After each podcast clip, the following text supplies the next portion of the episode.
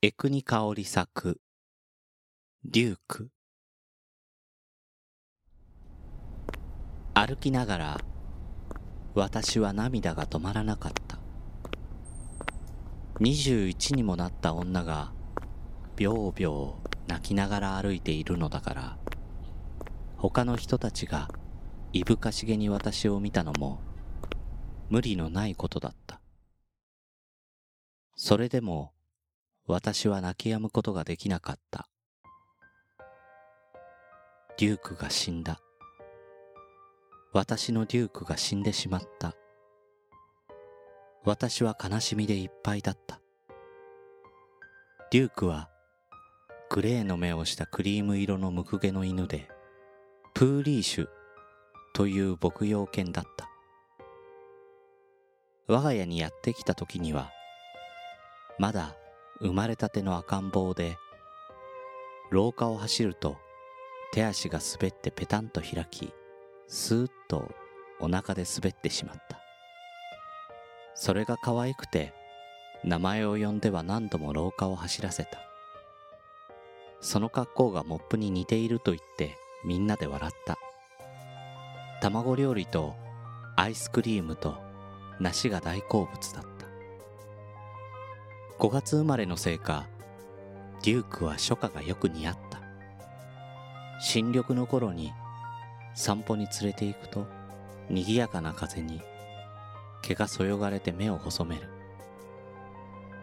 すぐにすねるたちで拗ねた横顔はジェームス・ディーンに似ていた。音楽が好きで私がピアノを弾くといつもうずくまって聴いていた。そうしてデュークはとてもキスがうまかった。原因は老衰で私がアルバイトから帰るとまだかすかに暖かかった。膝に頭を乗せて撫でているうちにいつの間にか硬くなって冷たくなってしまった。デュークが死んだ。次の日も私はアルバイトに行かなければならなかった。玄関で妙に明るい声で「行ってきます」と言い表に出てドアを閉めた途端に涙があふれたのだった。泣けて泣けて泣きながら駅まで歩き泣きながら改札口で定期を見せて泣きながらホームに立って泣きながら電車に乗った。電車はいつも通り混んでいてカバンを抱えた女学生や似たようなコートを着たお勤め人たちがひっきりなしにしゃくり上げている私を遠慮会釈なくじろじろ見つめたどうぞ不愛想にボソッと言って男の子が席を譲ってくれた。19歳くらいだろうか。白いポロシャツに紺のセーターを着たハンサムな少年だった。ありがとう。蚊の鳴くような涙声でようやく一言お礼を言って私は座席に腰掛けた。少年は私の前に立ち私の泣き顔をじっと見つめている。深い目の色だった。私は少年の視線にいすくめられてなんだか動けないような気がした。そしていつの間にか泣き止んでいた。私の降りた駅で少年も降り私の乗り換えた電車で少年も乗り終点の渋谷までずっと一緒だった。どうしたの？とも大丈夫？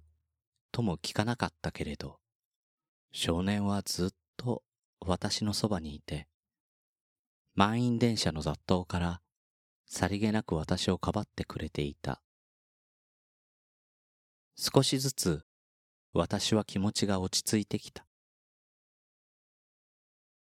コーヒー、ごちそうさせて。電車から降りると、私は少年に言った。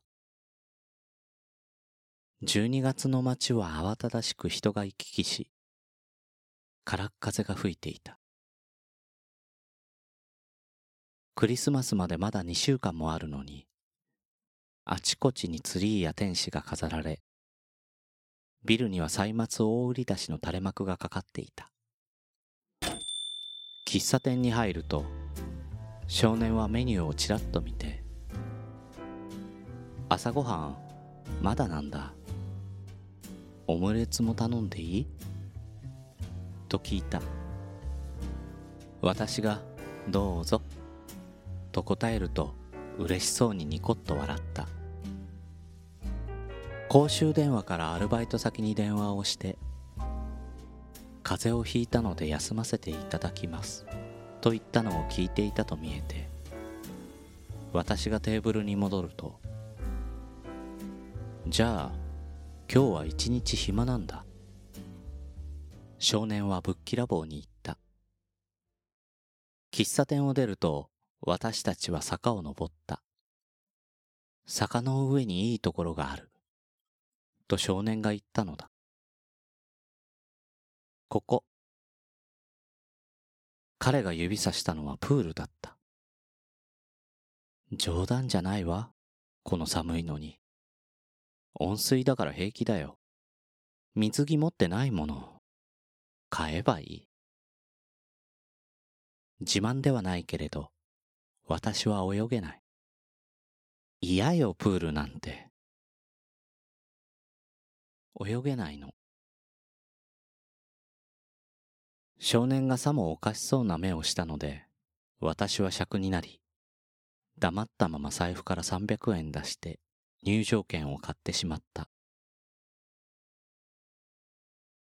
12月の、しかも朝っぱらからプールに入るような水郷は、私たちの他に誰もいなかった。おかげで、その広々としたプールを二人で独占してしまえた。少年はキビキビと準備体操を済まして、しなやかに水に飛び込んだ。彼は魚のように上手に泳いだ。プールの人工的な青も、カルキの匂いも、反響する水音も、私にはとても懐かしかった。プールなど一体何年ぶりだろう。ゆっくり水に入ると体がゆらゆらして見える。突然ぐっと前に引っ張られ、ほとんど転ぶようにしてうつ伏せになって、私は前に進んでいた。まるで誰かが私の頭を糸で引っ張ってでもいるように。私はどんどん泳いでいた。すっと糸を引く力が弱まった。慌てて立ち上がって顔を拭くと、もうプールの真ん中だった。3メートルほど先に少年が立っていて、私の顔を見てにっこり笑った。私は泳ぐって気持ちいいことだったんだな、と思った。少年も私も一言も言わずに泳ぎ回り、少年が上がろうか、と言った時には壁の時計はお昼を指していた。プールを出ると私たちはアイスクリームを買って食べながら歩いた。泳ぎの後の疲れも心地よく、アイスクリームの甘さは舌に嬉しかった。この辺りは少し歩くと閑静な住宅地で、駅の周りの喧騒が嘘のようだった。私の横を歩いている少年は背が高く、端正な顔立ちで、私は思わずドキドキしてしまった。晴れた真昼の冬の匂いがした地下鉄に乗って私たちは銀座に出た。今度は私がいいところを教えてあげる番だった。裏通りを15分も歩くと小さな美術館がある。目立たないけれどこじんまりとしたいい美術館だった。私たちはそこでまず中世イタリアの宗教画を見た。それから古いインドの細密画を見た。一枚一枚丹念に見た。これ好きだな。少年が言ったのはくすんだ緑色の象と木ばかりをモチーフにした細密画だった。古代インドはいつも初夏だったような気がする。ロマンチストなのね。私が言うと少年は照れたように笑った。美術館を出て私たちは落語を聞きに行った。たまたま演芸場の前を通って少年が落語を好きだと言ったからなのだがいざ中に入ると私はだんだん憂鬱になってしまった。デュークも落語が好きだったのだ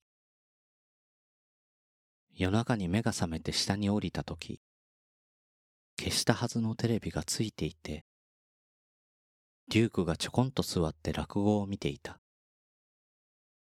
父も母も妹も信じなかったけれど、本当に見ていたのだ。デュークが死んで、悲しくて悲しくて、息もできないほどだったのに、知らない男の子とお茶を飲んで、プールに行って散歩をして、美術館を見て、落語を聞いて、私は一体何をしているのだろう。出し物は大工調べだった。少年は時々面白そうにクスクス笑った。けれど、私は結局一度も笑えなかった。それどころか、だんだん心が重くなり、落語が終わって大通りまで歩いた頃には、もうすっかり悲しみが戻ってきていた。デュークはもういない。デュークがいなくなってしまった。大通りにはクリスマスソングが流れ薄い青い夕暮れにネオンがポツポツつき始めていた。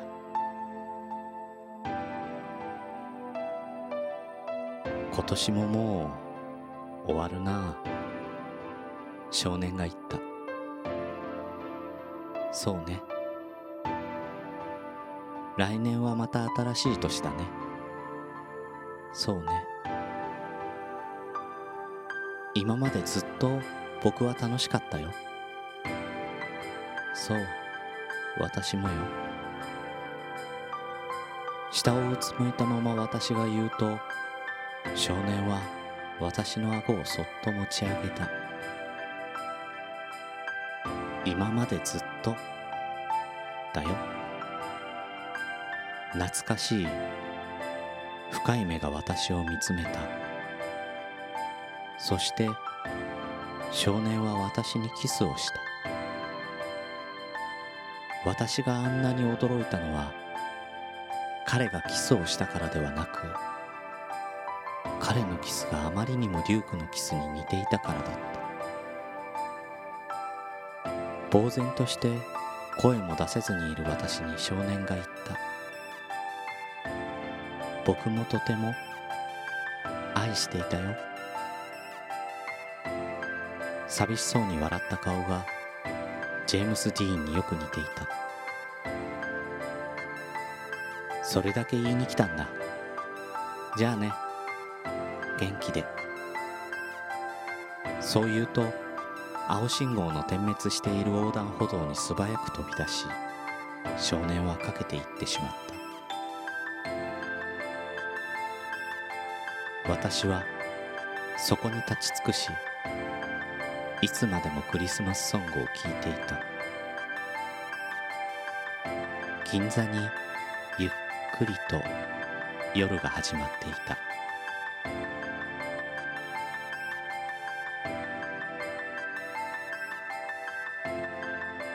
朗読の時間。エクニカオリ作。デューク。この番組では感想リクエストをお待ちしております。宛先はグリーンドット朗読 gmail.com もしくは朗読の時間ツイッターアカウントへの DM まで。ナレーターはグリーンでした。